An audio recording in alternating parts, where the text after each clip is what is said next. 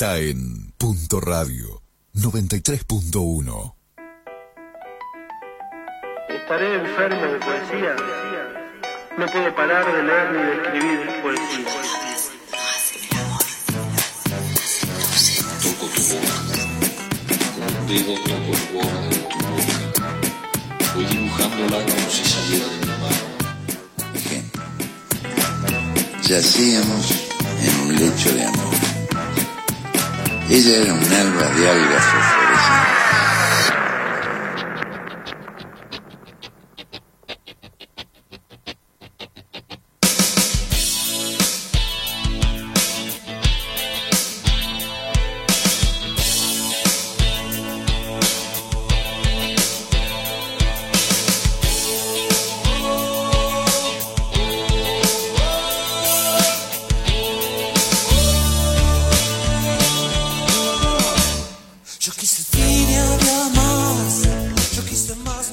Volvamos al aire, 28 minutos pasan de las 11 de la mañana, ya está con nosotros como todos los martes Juli Chacón, a quien le digo buen día por la mañana, ¿cómo le va? Hola, ¿qué tal? ¿Cómo andan ustedes? Muy bien, muy bien, la veo muy relajada, así muy de costado.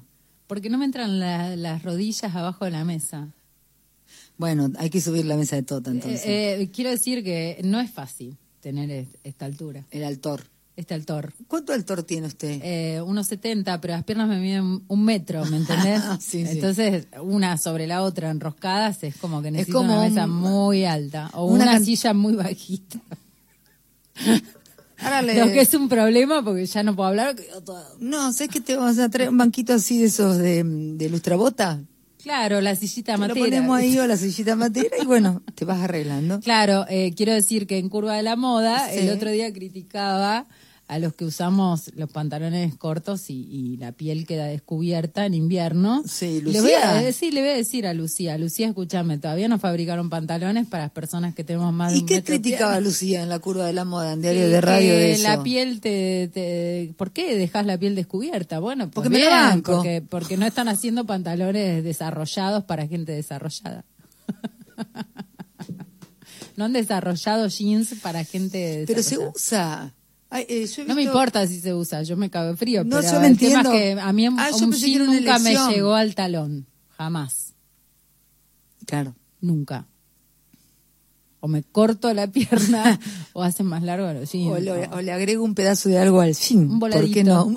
Qué lindo los volados. Detesto los volados, me ponen muy nerviosa, quiero decirlo.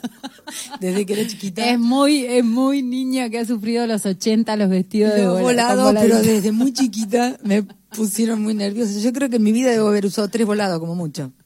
Y muy chiquita. Pobre Marisa. ¿no? Eh, no, era la abuela Tota. Ah, la abuela Era la abuela Tota, con toda la que la queremos. La abuela Tota, a la abuela Tota le gustaban los, Los volados. 80 era mucho voladito igual, ¿eh? Ay, terrible. Sí. Los 80 fueron muy difíciles. Uno no se dio cuenta hasta que los terminó de pasar. Claro. En fin. Y se fue con el jopo en alto. Y el copo para quienes podían. Porque Claro, no esta cosa de nadie nos dijo que no todo el mundo se podía hacer el copo. Sí, ¿Entendés? sí, sí, y nos poníamos jabón jabón blanco. De todo, Robbie, lo que viniera. ¿Entendés? Y había Quedaba gente que como, decía, una- ¿qué te- como el qué es lo mura- que- la muralla, ¿viste? Estoy parado frente a la muralla, que Claro. terrible lo que nos quedaba. Imagínate en este pelo el jopo es. No, era una cosa increíble.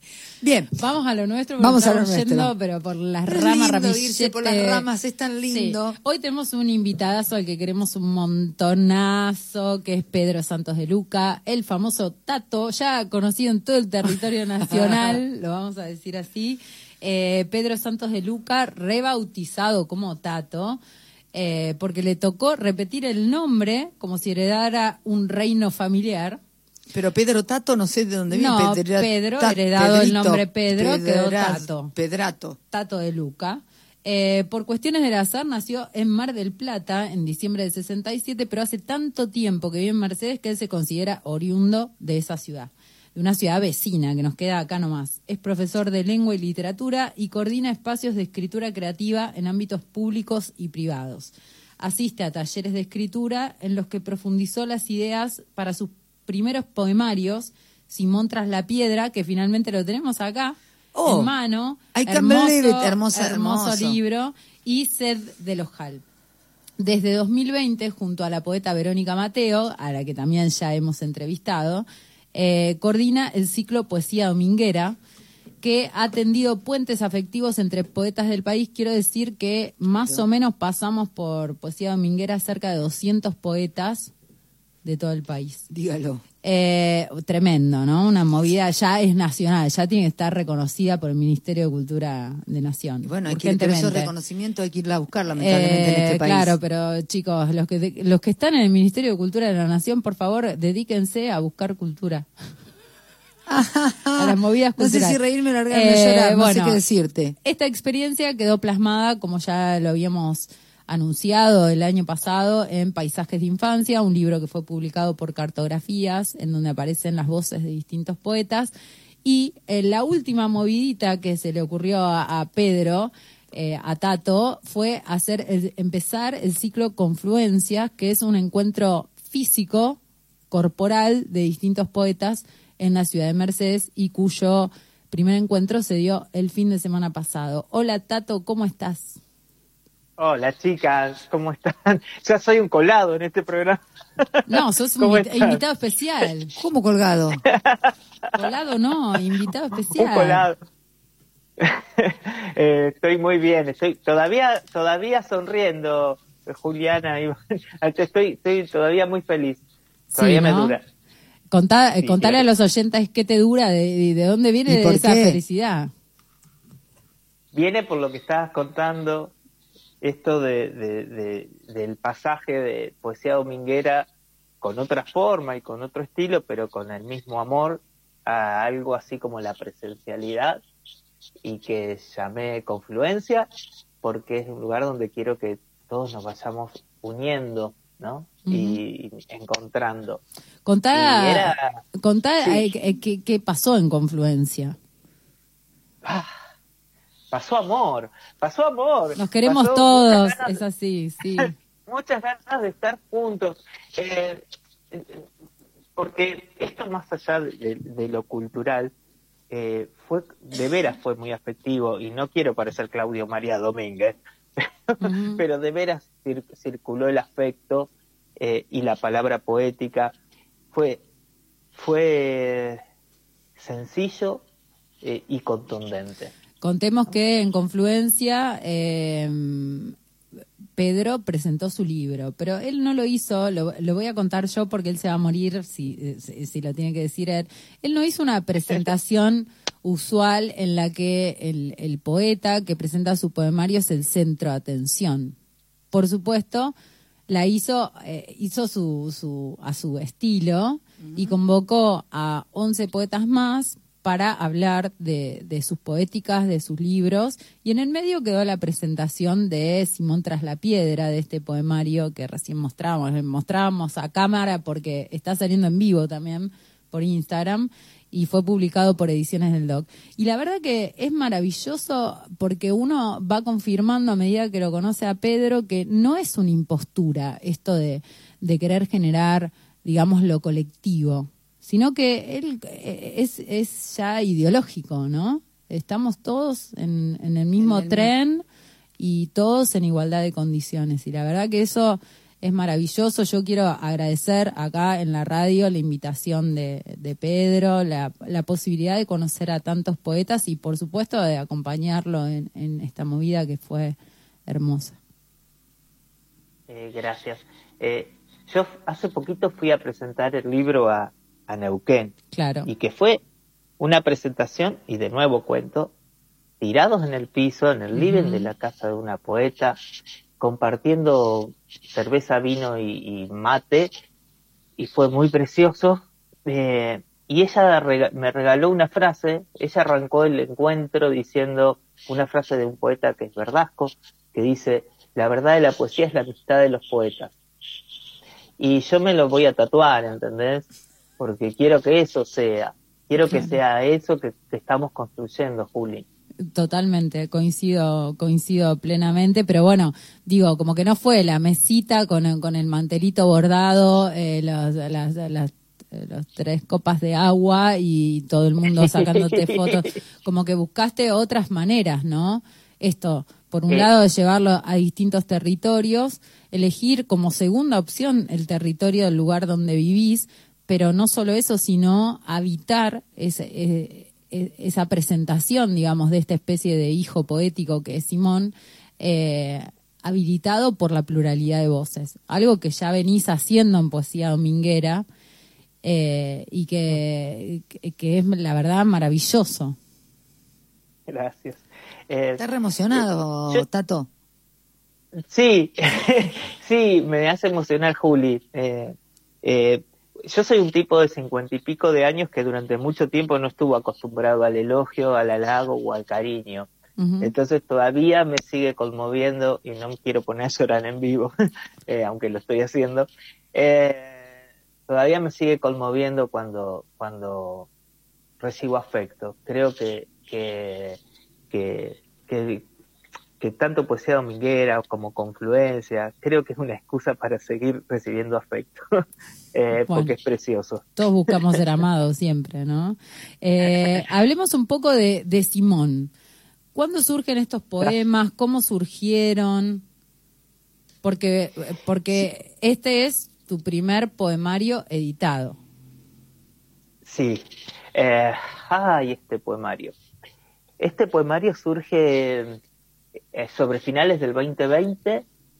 Yo estaba escribiendo con algunos poemas que leí por acá también, que son más de una voz de niño, algún recuerdo de infancia. Son duros, pues yo escribo medio duro, lo siento. Eh, Ay, no sé, no y sé. de, Sí, es tremendo. y de. Ay, no y yo. ¿Eh? Ay, no sé, qué sé yo. No, hablemos como que no es una poesía eh, eh, a la- a la- eh, que podés leer, digamos, desde eh, una armonía, ¿no? Como que en algún lugar te, te, te desubica, te descoloca, te conmueve, te... Te convoca, te eh, interpela. claro. Y todo eso. Eh, algo, algo de eso. Y, y yo estaba escribiendo so- sobre esa voz de niño, una voz que podría decir la voz del niño marica que estaba apareciendo. Lo, lo menciono hoy porque es el Día Internacional del Orgullo. Entonces Bienvenido creo sea. que estaba, es- estaba descubriendo y encontrando la voz de ese niño poética. Y de repente sale un poema, se lo pasa a un amigo que es Facundo de, de, de Neuquén, y él dice, em, esto es otra cosa, Pedro. Esto no es lo que venías escribiendo. Y, y ese fue el inicio de Simón. Fue, fue darme cuenta que estaba, que estaba pasando por otro proceso y que la poesía iba por otro lugar. Y, y eso empezó a crecer y formó un poemario que no es demasiado extenso. A mí me gustan los poemarios breves, pero eso, es- eso es súper personal. ¿no? Cuando un poemario tiene 100 poemas, a mí en lo particular un poco me aburre. Prefiero un poemario de 30, 40 poemas. Eh, y entonces eh, dije, yo no voy a estirar esto que siento, es, es esto, es esta idea. Y no tenía ganas de seguir profundizándolo y agregar 20 más porque porque tenían que ser 50. Sí, No, no porque tenía po- ganas po- de eso. podría extenderse al infinito, ¿no? Y además porque como, como tomé, como tomé de base personajes o textos bíblicos, podría escribir hasta que me muriera y no quería Claro. engramparme ahí. Viste que, que, que, que, si te funciona uno, creo que esto me lo corrigió eh, de algún modo Griselda García, que fue mi, mi, mi cliniquista, mi correctora, que me dijo en un momento, no te envicies, ¿no? El otro día ¿Viste? escuchaba una, una entrevista muy, muy interesante a Diana Velesi, que ahí estamos todos los poetas compartiendo porque, porque bueno, es la, Sí. ma- la maestra, muy interesante. Y ella decía, bueno, cuando uno se da cuenta que algo funcionó, tiene que tratar de correrse. Bueno, eso, eso me recomendó a mí Griselda en algún momento, porque si, no iba a seguir escribiendo, ¿sabes la cantidad de personajes bíblicos que tenía para, para escribir? No paro nunca más, Claro.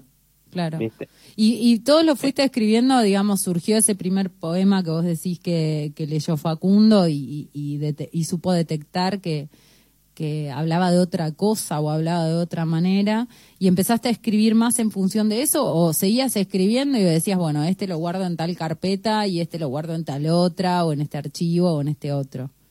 ¿Cómo, Es que- cómo es que pensaste yo- el poemario? Es, es loco, porque yo, yo iba escribiendo y tenía dos carpetitas, como estás contando, porque debes tener la misma experiencia, y decía, este va para acá, este va para allá, este va para acá, este no sé, este Ajá. quedó afuera de los dos.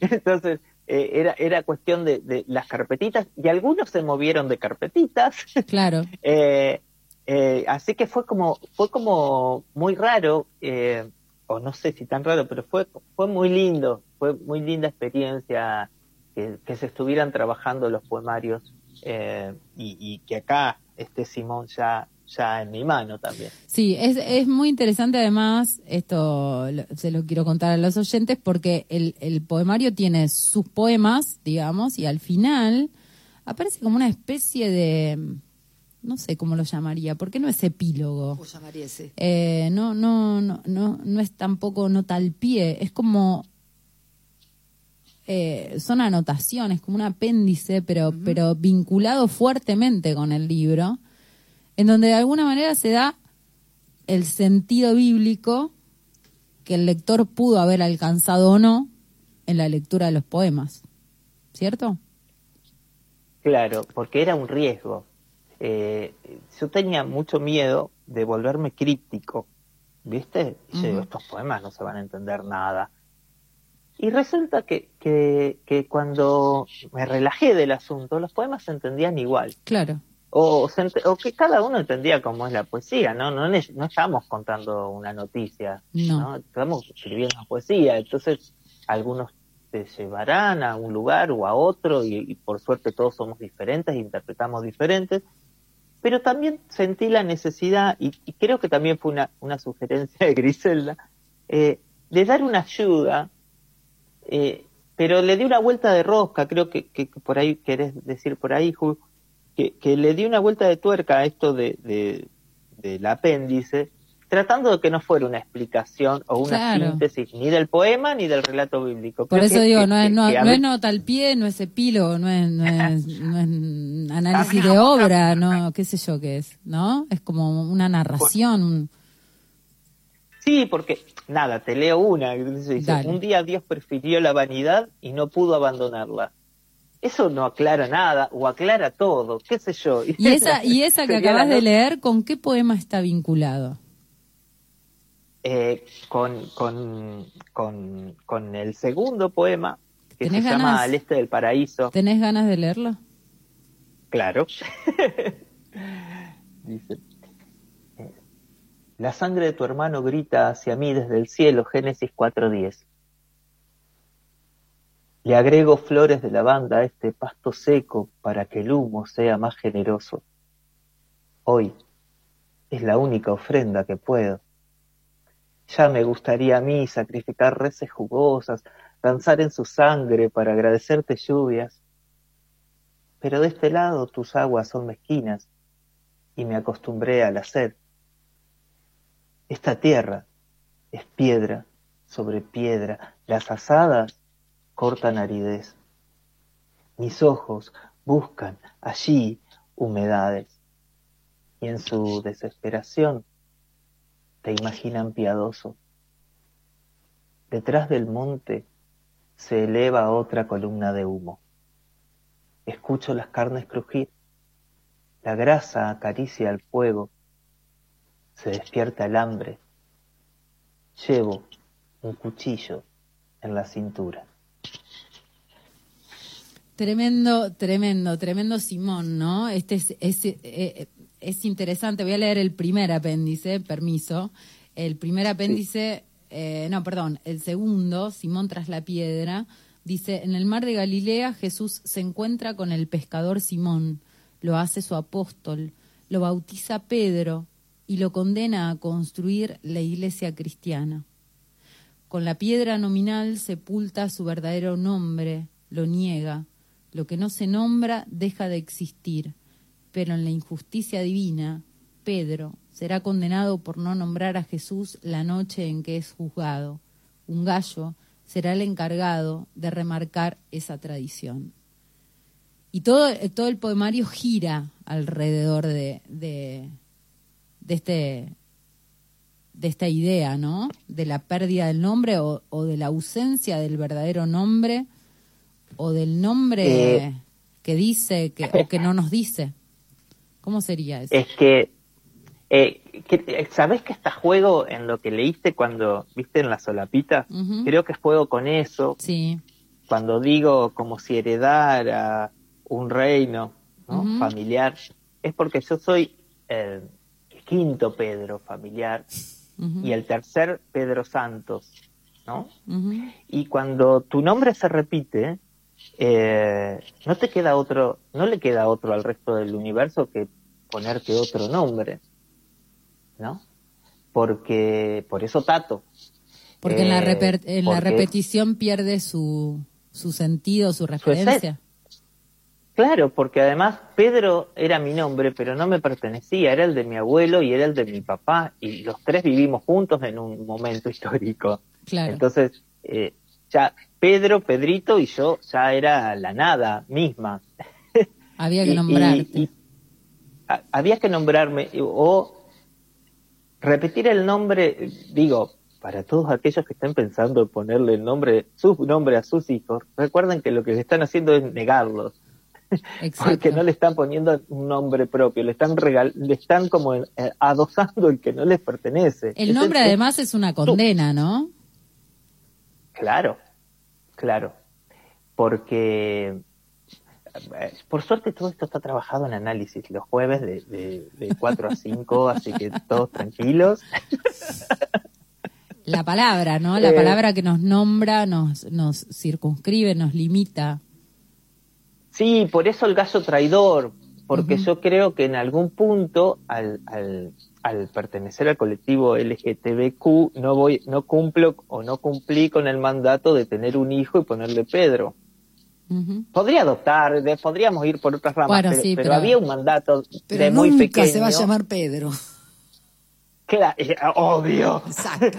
y, y- e incluso, digo, en esto de las tradiciones familiares, mi hermano sí tiene hijo varón, no le puso Pedro. Se supone que, que eso estaba reservado para el Pedro, para el Primero, Pedro. el Para, hijo. para el Pedro. Hijo de Pedro, claro. ¿no?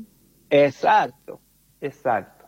Entonces, y ahí es donde empecé a jugar con la idea de que Jesús le hizo eso a Simón. Simón estaba pescando un día, muy contento. Pasó Jesús y le dijo, che, venite. Eh, eh, y ahora te voy a llamar eh, Pedro. Y además voy a hacer una iglesia arriba tuyo. Bueno, para un poco, hermano. Yo estaba pescando nomás. Disculpen la gente muy católica. No, bueno, eh, voy a hacer una... No, no es un libro hereje, no. No, no pasa por ahí. No. No, No. eso es un libro que de alguna manera eh, relee el- el- la Biblia, Y- ¿no? Y además no deja de hablar de mí en ningún momento, eh, aunque esto no lo, no sé si lo tenía que decir, pero, pero ahí estoy yo en cada uno de Lo los autobiográfico poemas está. Exacto, exacto. ¿Quién, quién no sintió celos de su hermano? Quien haya tenido hermanos, o, eh, y bueno, ¿y ¿dónde se generan esos celos? Obviamente, simbólicamente debo haber querido matar al hermano dos millones de veces, eh, eh, por suerte, por suerte no lo hice porque lo adoro, eh, pero, pero, pero son, son esos sentimientos eh, universales, ¿no? Que, que- que a veces eh, nos construyen o nos destruyen, qué sé yo. Eh, bueno, pero pero no no ¿Sin eh, más dilaciones? Sí, sí, claro. Queremos más poemas. Queremos más poemas de Simón. Bueno, eh, leo el que leí, el, del el del aire o es muy bajón. Me encanta. Bueno, yo, Esto, yo esto es una conversación entre nosotros como Claro, si nadie nos escuchara. O sea, Tato, está claro que yo no sé de lo que están hablando, pero bueno, este, confío plenamente en Juli. Perdón, es, es un poema que leí el otro día. Imaginé- y es un poema. Imagíneme. Entonces, así que ahí lo voy a leer. Se llama Aire. Dice: Yo sé bien que por mi culpa se ha desatado esta terrible tormenta. Jonás 1.12. Debajo del agua contengo la respiración y cuento. Uno. Me suspendo en lo amniótico. Espero. Te espero. Dos. Recupero las partículas del silencio, lo ancestral, lo primario. Tres. Los días previos a la asfixia, las dudas, el cigarro, el sabor de tabaco en la boca, besos de alcohol en ausencia. Cuatro. Fui culpable. El medio de la tormenta, la confesión me arrojó al mar para satisfacer a los dioses. Cinco. El azote se desvanece. Me calmo. Me calmo. Me calmo. Seis. ¿Dónde estás? ¿Dónde estabas? El silencio se describe sin voz. Siete. Conozco la respuesta. Tienta. Quedarse es apenas un movimiento. Ocho. Estas piedras tienen más certezas que los ojos que abandoné en medio de una verdad. Nueve.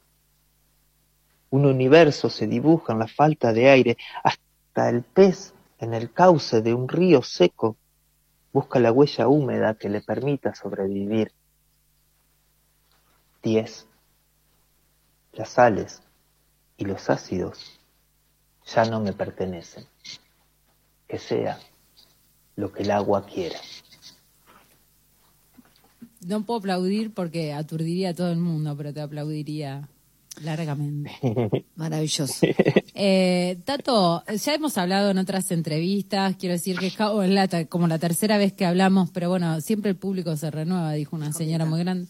Eh, ¿Cuándo empezaste a escribir? Eh, empecé a escribir de muy pequeño, pero no aceptaba lo que, lo que tenía para decir. Eh, por eso probablemente el primer poemario que, que, que- que en, el orden van a salir editados eh, a la inversa es el poemario de esa niñez y de esa voz que no, no podía salir y no pudo salir hasta ahora. Eh, es eh, eh, es toda una experiencia, porque, porque esto, uh, chicas lo- Sí. y, y gente, eh, esa escritura era terapéutica. ¿no? Eh, y, y- y- y yo como que me resisto a eso, ¿no? Por, por más que uno vuelque en sus poemas su alma, sus entrañas, lo que quieran que uno está volcando, hay un yo poético, hay una exageración, hay un- una ficción, ¿no? La poesía es ficción. ¿no? Y, y, y mi poesía, hasta hace un tiempo, yo creo que la anulaba porque creo que no era tan ficcional. Como que buscabas más lo, Era lo demasiado verdadera. autobiográfico. Claro, y, y- y no sé, no estaba, no estaba bueno, no estaba, de- definitivamente yo leo algunos de esos poemas de hace 10 años, 20 años, y son horribles. Eh, los que han sobrevivido no sobrevivieron a nada, digamos, están ahí como, como Los maté. los miro con cariño. Hacemos un poco siempre eso, ¿no? Como de, de odiar lo que escribimos eh, antes, pero ¿es por, por, por no reconocer la misma voz o porque no reconoces en eso un lenguaje poético? Un poquito y un poquito. Eh, eh, me parece que, que, era una poesía, eso, como, como era una cuestión solo de, de tratar de sanar alguna cuestión, eh, no, no, no tiene, no tiene un lenguaje poético potente.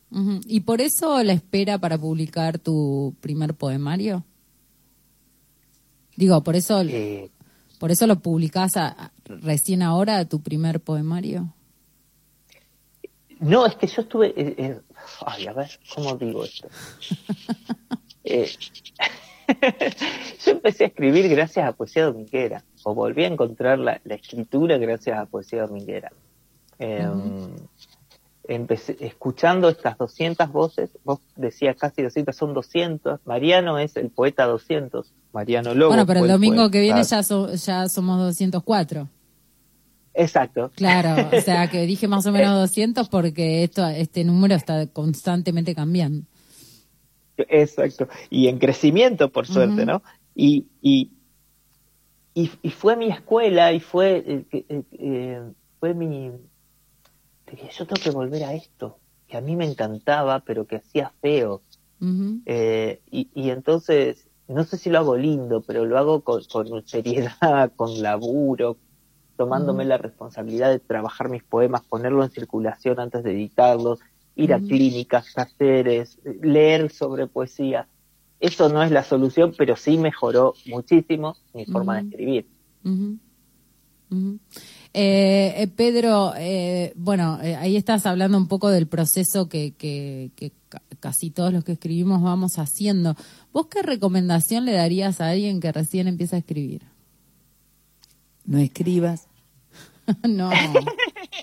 No, escribamos todos, escribamos todos. Eh, eh, yo les recomendaría que, que,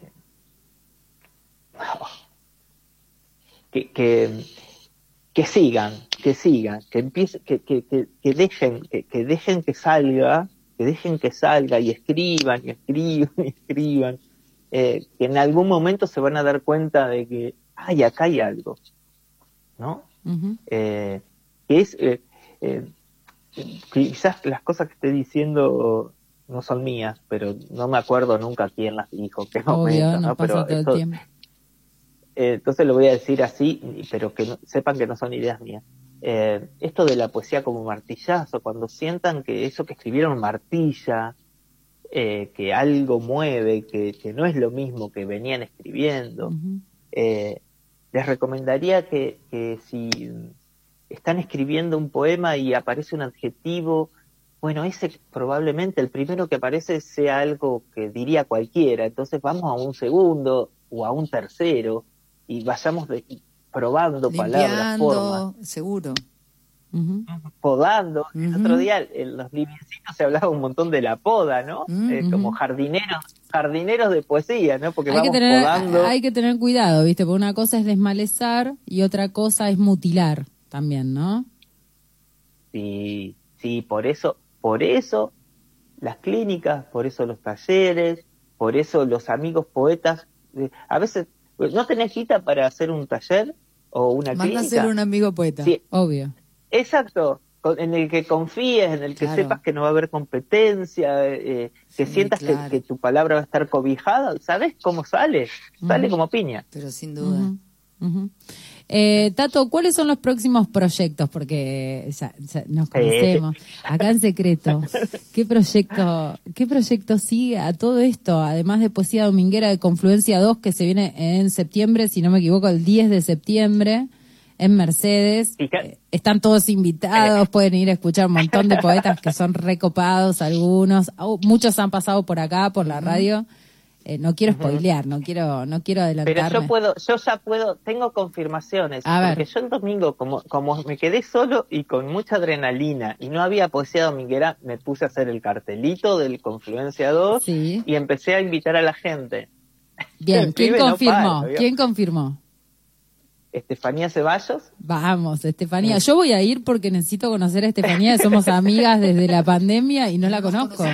Claro, tremendo. eh, Misael Castillo, A misa, eh, claro. gente que viene de muy lejos, además quiero decir. Corrientes, Eh, Santa Fe, Tostados, eh, misas de Tostado, de casi Fe. pegado a, a Santiago del Estero. exacto. Y una poeta que no sé si pasó, creo que no pasó por el programa de ustedes, pero que les recomiendo mucho, que es Marina Coronel de Chaco. No, creo que Eh, no, no la trajimos. Bueno, ya, ya va a aparecer, o ya la vas a conocer acá, total el programa va a estar mucho tiempo, Obvio. así que estará después de, de- en octubre, la llevas al programa. Por Eh, supuesto. así que esos tres están confirmados, Eh, la PAME, eh, eh, ay, se me fue el apellido de la PAME. Eh, Ya si le decís la PAME, la. PAME. O sea, no hay problema. cla- eh, gracias. Es que sí. Bueno, a todos le decía el apellido, ella es la PAME, bueno, ya la conocemos a la PAME. Claro, eh, eh, y después, eh, y Ezequiel Dadea de Mercedes, y, y bueno, así que ya tengo, en, en- hoy es martes, Sí. el, el domingo terminó el Confluencia 1 y ya tengo, ya tengo Armado. Quiero decir que todos los que fuimos al Confluencia 1 ya confirmamos asistir al Dos, segundo. por supuesto. Por supuesto. Pero eso es así. Sí. Copando el rancho ahí, haciéndole aguante a los compañeros, por supuesto.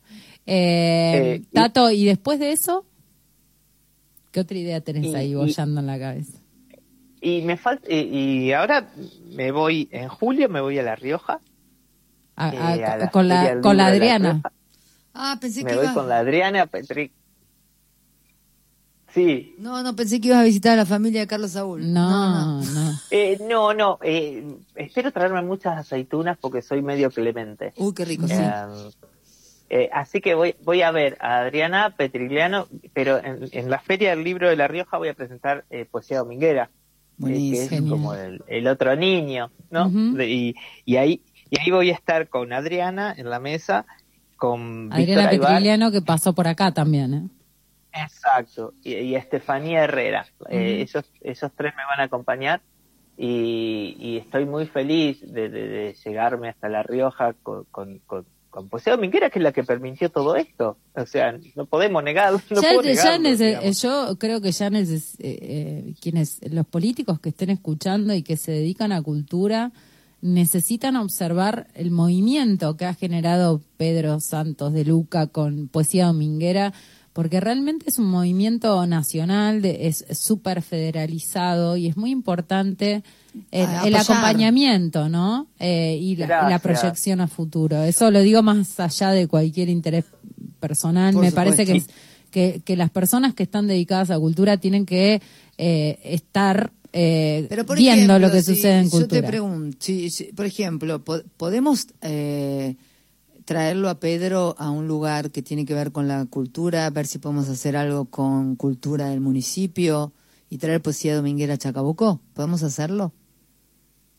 Pedro, ¿te Para mí sería precioso. Para mí sería precioso. Bueno, ok, yo- me pongo con estoy eso. saliendo, ah, ya estoy cargando nafta y salgo. Yo- Lo hacemos, lo hacemos desde Punto Radio y Diario de Radio y intentamos que, que la Secretaría de Cultura del municipio nos acompañe. Eh, el lugar te diría que ya está. Eh, y bueno, me pongo no corto con vos y me pongo con eso. Yo, yo no necesito, Ivana, yo no necesito, yo no pido nada, solo el espacio y la posibilidad. Digo, yo voy a La Bueno, pero es importante, viste, con, e- con esto que contabas de confluencia, digo, muchos poetas se Sí, mueven, estamos sí. hablando desde Corrientes, desde Chaco, desde Santa Fe, casi Santiago del Estero, se mueven hacia la ciudad de Mercedes y es importante. eh, los los que nos dedicamos al arte sabemos que el arte es una inversión económica constante.